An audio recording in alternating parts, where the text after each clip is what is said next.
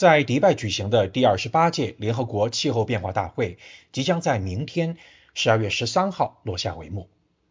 过去两周的谈判中，重点议题有哪些？谈判最困难的问题集中在哪些方面？而中国在这些问题上的立场又如何？带着这些问题，联合国新闻的黄丽玲采访了参加这次大会的中国代表团专家，中国科学院战略咨询院院长王毅。这次迪拜气候变化大会现在已经是进入尾声了。那么现在谈判的重点和难点是什么？主要分两个部分。第一周主要是各个代表团、各谈判代表分不同的议题来讨论，比如说全球盘点啊，或者是呃减缓或者适应啊。然后第二周呢，主要是要要这个存在很多问题嘛，就是说因为大家都希望能够。把各自代表团和各个国家的这个需求最最重要的需求都拿出来，是吧？这样的话，呃，可能就各个国家的冲突就比较多。比如这两天，可能大家讨论的比较多的是关于化石能源，啊，因为之前在格拉斯哥气候协议里头就提出来了，对这个没有采取减碳措施的煤电，要进行要逐步要要这个削减啊，对于啊，特别是要对这个。无效的这个化石能源的补贴，要这个把它逐渐的要要要摆脱掉啊，所以当时这么考虑。那么现在呢，更多的要考虑更大范围的，就不光是煤了，还要油和气啊。那么这样的话，就有很多的国家就呃不同意啊，包括一些产油大国可能就有不同的观点。您刚才提到一个概念，全球盘点，这指的究竟是什么？GSD 它是。说在巴黎协定下边，呃，安排的一个呃制度安排，特殊制度安排。因为巴黎协定从巴黎协定开始，我们基本上减排是什么呢？采取一个自下而上的方式，也就是各个国家利用它的自主的国家的自主贡献啊来这个减排啊，而不是像过去是一个自上而下的，比如说我们有多少排放空间这样能够分配。啊，这分配往下走的话就很难走下去，所以我们采取一个根据国家的各个国家的能力吧，然后来来推进。啊，但是呢，你这个根据各个国家能力可能的力度不够啊，所以呢，我要设置一个全球盘点的这么一个机制，来看看我们现在的行动跟这个呃目标有多大差距啊，然后有多大差距，然后下一步是不是我们要更新国家的这 NDC 的目标？啊，然后采取更加有力的措施，所以这是每五年进行一次，所以这也是巴黎协定实施以来第一次进行全球盘点，本身也有一个不断的进化、不断的前进的一个进程。前两天呢，气候变化框架公约的执行秘书斯蒂尔说，现在全球盘点呢，这个文本还不是很理想，只是一堆愿望清单，而且很多都是故作姿态、纸上谈兵。从我们普通人的理解来看。盘点应该是一个特别科学、客观的过程。那么为什么会有这样的一些现象呢？呃，因为全球盘点它是也是由由这个不同的一个发达国家、发展中国家的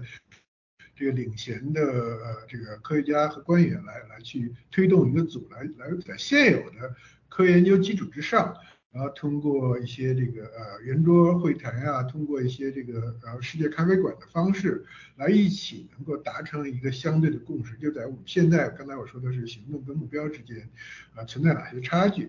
啊，所以这个目前这个呃研究呢，它有也有它这个呃一些这个存在的问题吧，就是说第一，它主要还是根据比如 IPCC 的报告，IPCC 报告它是一个。呃，现有的我们叫的最佳的科学叫 best available science，呃，就是它不是一个对呃所有问题都是，这只是科学共同体共同体在现有阶段对这个问题的一个基本的认识啊，这是第一点。第二点呢，它是一个呃在全球范围内去去去查查找这个差距，而并不是针对某一个国家你具体查找什么差距啊，所以这样的话，它更多的是呃建立在这个路线图或者叫叫做呃。情景设计啊，或者说在在这个更多的在曲线上的设计，而并不涉及到很多具体的这个行动啊，比如说这一个国家你采取什么样的行动啊，到这个具体的行动的路线图可能还有一定的差距，基本上都还是模型测算这个呃情景，这样的话你要从这么一个全球的层面的一个呃差距，要想落实到现有的。呃行动上现有的路线图上再落实到各个国家，实际上中间还是有不小的差距的。科学界目前认为，在我们突破巴黎协定规定的1.5摄氏度升温限制之前，还有大约六年的时间。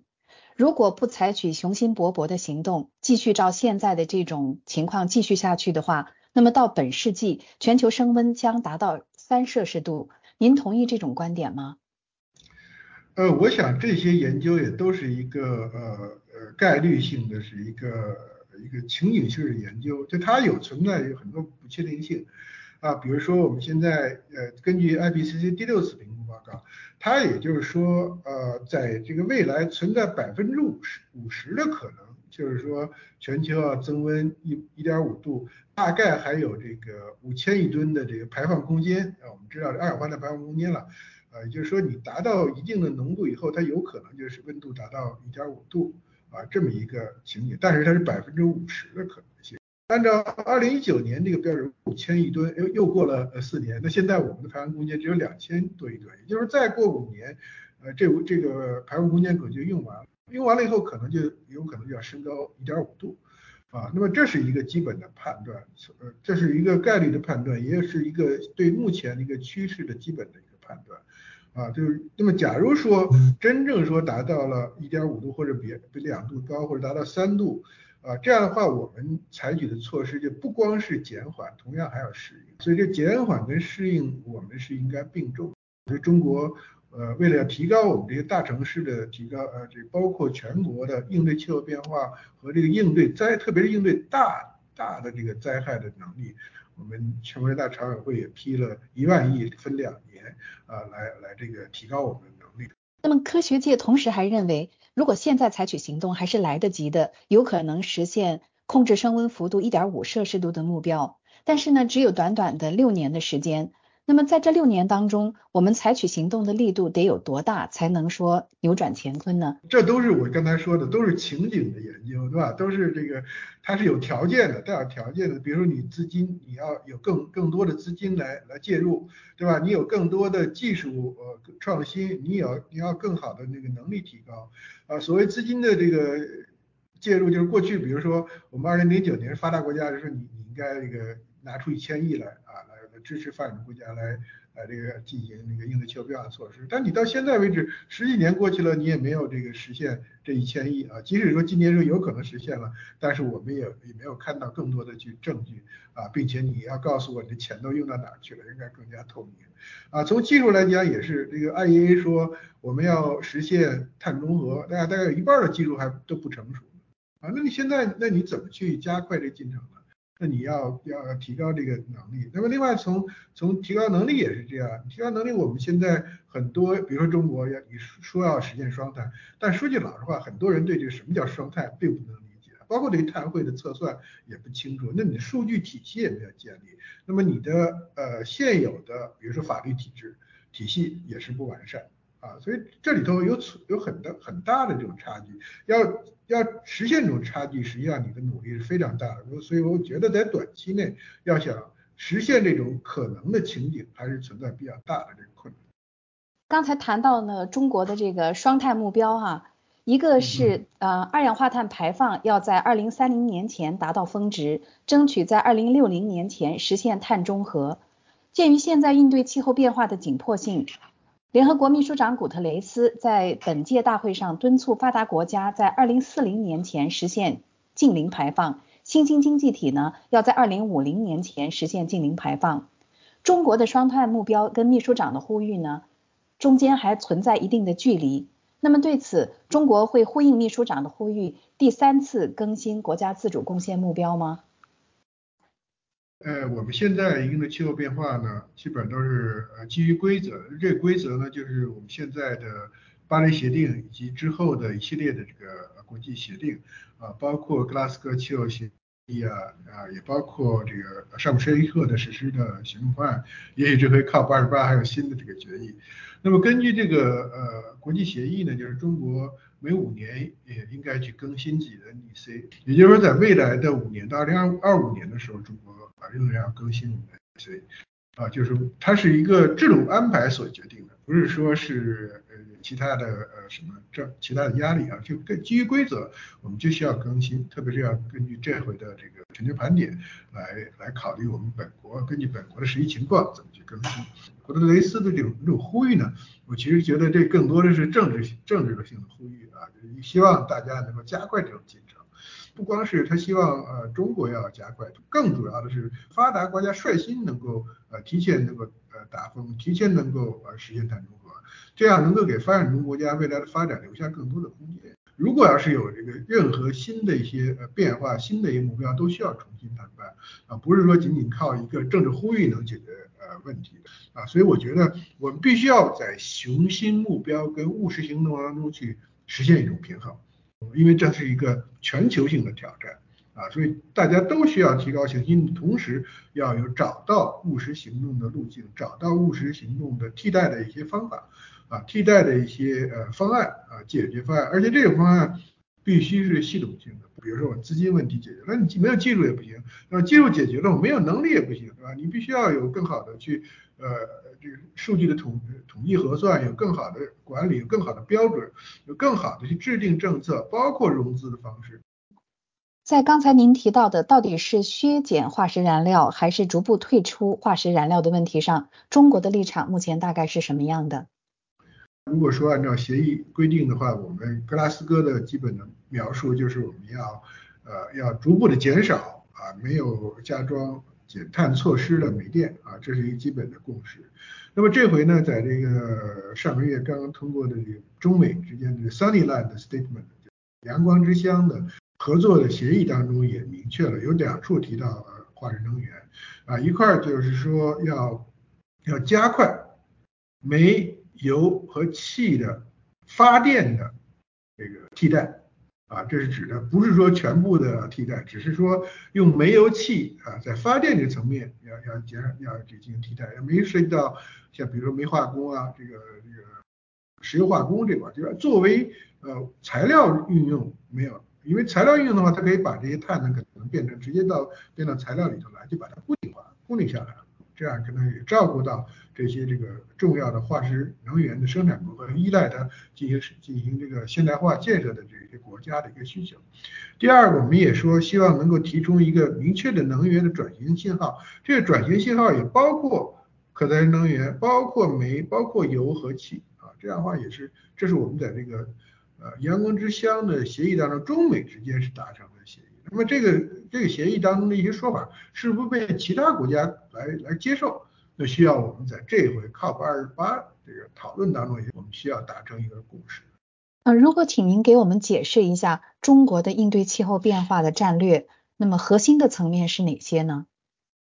我想这个中国就从这个提出这个二零三零年前这个碳达峰，二零六零年前碳中和啊，实际上这个总书记已经说了很明确了，中国。呃，是一个统筹国内国外国外需求的一呃两个大局的一个重大的战略性的决策啊。这第一，中国一旦说出来的目标就一定要实现啊，这是第一点。第二点呢，就是中国采取的一个经济社会的系统性变革啊，它采取这么一个系统的路径啊，也就是说，不是说啊仅仅说这个减少这个二氧化碳排放。而更重要的是，我们要从生产转变我们的整个发展方式，从生产角度、从消费角度、从投资贸易角度、从治理体系，我们都要去要要采取系统性的变革。啊，这样的话，就我们需要画出一条比较好的一个路线图啊，就这个路线图是需要一个逐步的转变啊，比如说我们要构建一个。新型的能源体系和新型的电力系统，那么这个新型电力系统可能是更加是以这个非化石能源为主体的这么一个能源系统。那么这个能源系统并不仅仅是说发展呃这个太太阳能、光伏或者风风能，而它这个系统，这系统包括什么呢？包括你的呃电网的改造，要变成一个智能电网啊，你要增加你的储能啊电储能措施，要把这储能要提高，因为你的。你的这个可再生能源，它本身是间歇性的，它不可能是呃一直都持续发电，所以它需要有更大的储储能。那你现在这储能没有上来以后，我们可能这是上来之前，我们可能更多需要像煤电啊，像其他的电源做一些补充性电，你要保证能源安全嘛。那么除除此之外，我还要分布式的能源系统啊，它因为可再生能源它是一个更加是分布式的一个特点，不能完全都要靠大电网啊来解决问题。可能比如说我这个屋顶光伏啊啊，这自己都可以这个自己能够自自给自足，然后同时呢跟电网之间有一个比较好的这个沟通啊，那个能够把这个电来来回的去去这个交换啊。那么同时呢，我们还要比如说你这储能当中也可以把它啊变成氢能。啊，这个氢能利用，比如氢能也可以替代现有的化石能源，也可以这个驱动这个呃车，这个通过燃料电池来做。那同时你还有这个电动汽车，电动汽车也实际上也可以作为一个储能的工具，来解决你未来电网，还有这个电网未来的需求侧，它也有这个呃智慧能源的系统。这我们是希望这个终端用能要电气化。然后呢，在你的发电端，化石能源要不断的减少啊，甚至将来要退出来。我们希望通过这种系统的方式来推进。当然，我们也希望在这，比如在立法上，我要构建一套未来应对气候变化和碳中和的一套法律体体系。同时，我们有这个在新的标准方面也要推进。那么能力能力建设就更不用说了啊。同时，我们要要要防止出现所谓碳中风，也防止呃出现一刀棋，要全国一盘棋，要先立后破。啊，你没有一个建立不好一个替代系统，你怎么可能把这个过去都要消减掉，把本啊，把这个都要退出去呢？不可能的。只有这个建立起来这新新的系统，实现这种系统的转型，才可能使得化石能源逐步的减少，甚至啊将来要退出了。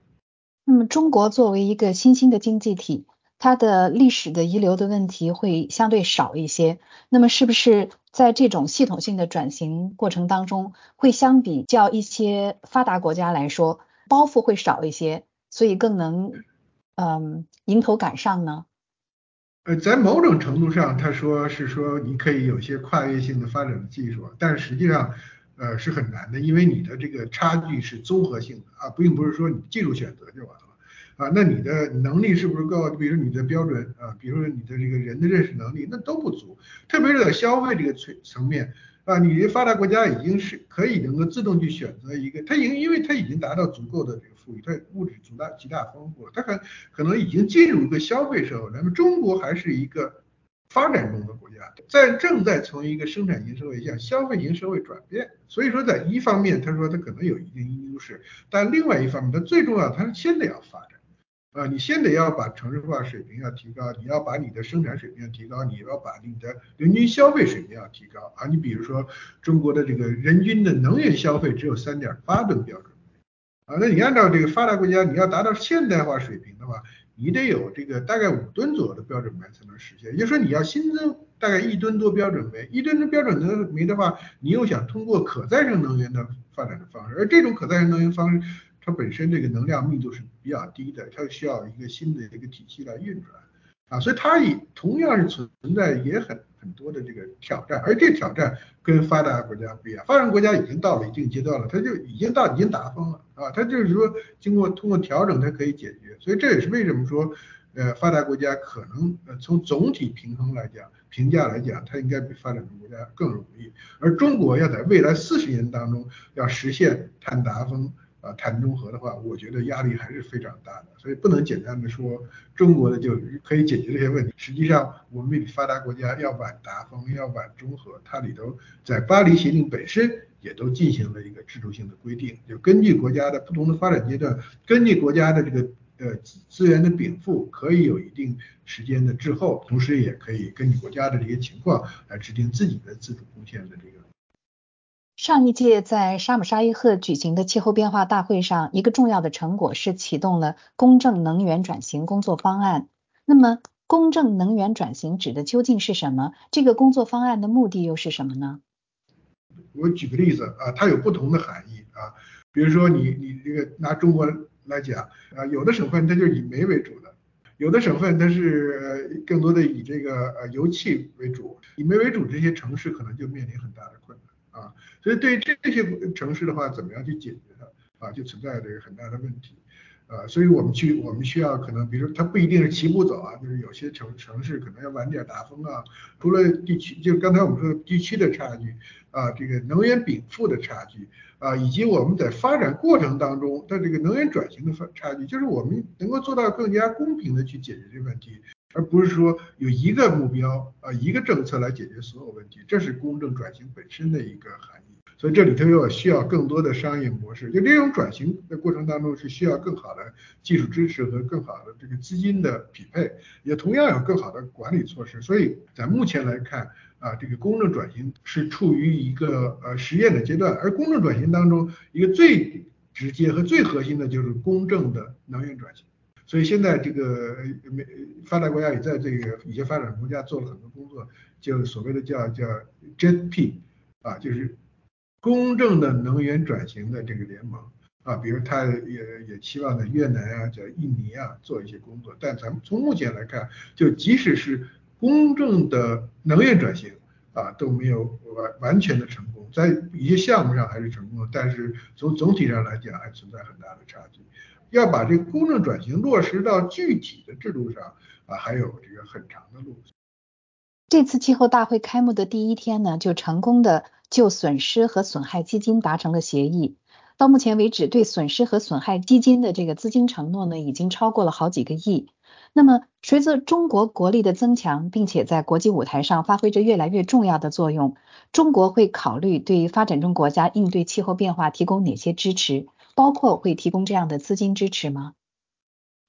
呃，我想这样，就第一呢，我们说这一次的 COP 二八的会呢，在第一天出了公这个呃损失损害的基金的这个决定啊，这也是呃主席国做了这个重大的努力啊，也是上次像中国在上上一次大会当中也是倡议做这个工作，而且呃主动的去推推动这个。但是我们说这个资金的这个责任跟义务是我们这个公约和这个巴黎协定的一些基本的要求。那我们根据公约共同担有区别的责任，出资的主要责任还是这个呃发达国家，基于规则嘛。啊，那么中国作为一个发展中国家，按按理说是没有这种出资的要求，就是我应该为这个出资啊。但是中国不为这个这个公这个公约这个出钱，那并并不不是说为这个不做工作了。那么中国可以通过其他的方式，作为发展中国家，可以通过。两南合作，对吧？可以通过绿色的一带一路建设来来帮助发展中国家来这个解决一些这个呃损失损害的问题。这我想这是一个基本的原一个基本的原则啊。所以这在这一方面，中国已经做了很多的，包括呃帮助发展中国家的这个呃清洁能源发展啊，清洁能源转型，我们都做做了很多具体的项目啊。比如说我们这回到了呃。这个 UAE 我们可以看到，中国在这儿的光热电站是全球最大的这个光热电站啊啊，那当然我们现在说这个这些资金，数据上还是太小太小了，这才几亿，那那有能有多少？它只是一个比较早期的一个捐款，现在解决不了什么实际啊，而且需要未来我们在现有的资金渠道解决的方式，包括公约所要求的一些资金，刚才我们说到一千亿的发达发达。国家的资金要解决，那明年后年还要考虑二零二五年之后的一个捐资的方式，可能要要使更多的这个公共资金要要纳入起来啊，所以我们需要一个综合的融资框架，我们需要多元化的资金渠道啊来解决这些问题。联合国每年一度召开的气候变化大会呢，可能是世界上最为热闹的会议之一，啊，有众多的代表参加。这体现出来全世界对气候变化问题的重视，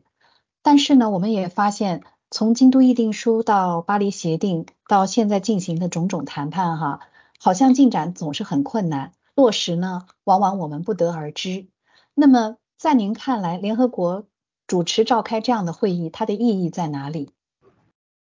首先，我们说我们应对的呃面对的问题是一个全球性的挑战。那全球性挑战的话，就必须大家一起来，